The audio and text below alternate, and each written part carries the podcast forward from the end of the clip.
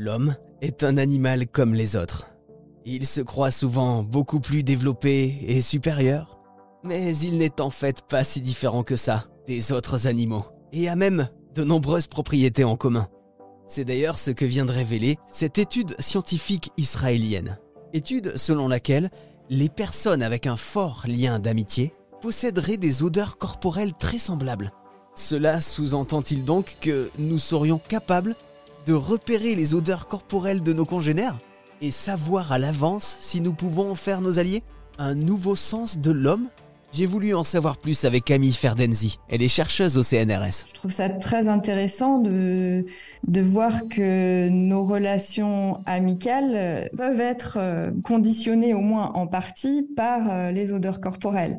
Et finalement, ça rejoint un petit peu ce qui se passe sur d'autres modalités, euh, la modalité visuelle par exemple. Vous connaissez le, le, le, vieux dicton qui se ressemble s'assemble. Ben, c'est un petit peu ça. On a tendance à établir des relations avec des gens qui nous ressemblent sur plusieurs aspects, euh, que ce soit euh, des aspects d'habitude de vie, euh, mais aussi des aspects visuels. Et là, c'est la grande nouveauté également sur des aspects olfactifs. Ouais, c'est assez récent hein, comme données finalement.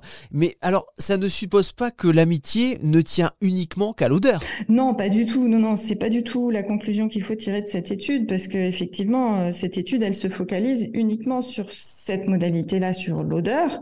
Mais c'est pas pour ça que dans la vie quotidienne, il n'y a que l'odeur qui va jouer un rôle. Hmm.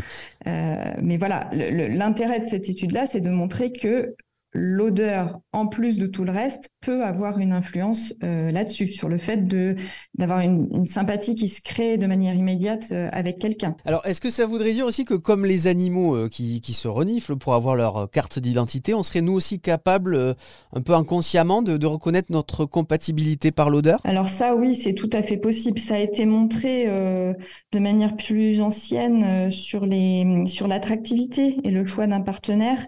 il y a des études qui ont montré qu'il y avait un lien avec notre génétique, notre patrimoine génétique, et qu'on était attiré par euh, des individus qui avaient euh, un patrimoine génétique différent d'une autre.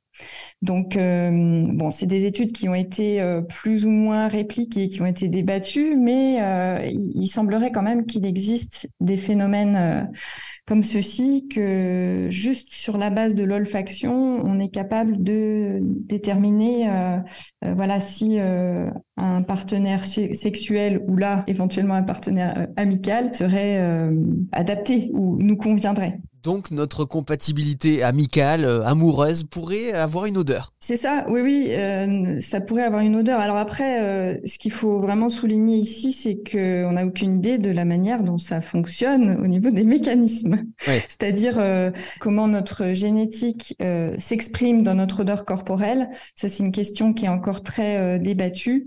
on n'a pas encore suffisamment de connaissances sur l'odeur corporelle qui est très très complexe. Hein. C'est des centaines de composés chimiques différents euh, et sur la manière dont ces composés sont émis, euh, ça c'est vraiment l'objet des recherches actuelles. Et d'ailleurs, quand on parle d'odeur et de relations humaines, on ne se limite pas que à l'amitié. C'est d'ailleurs votre sujet d'étude. Hein. J'ai plusieurs axes de recherche, mais un de mes axes principaux et qui est euh, pertinent pour le sujet d'aujourd'hui, c'est le rôle des odeurs dans les interactions sociales, notamment le rôle des odeurs corporelles dans les interactions sociales.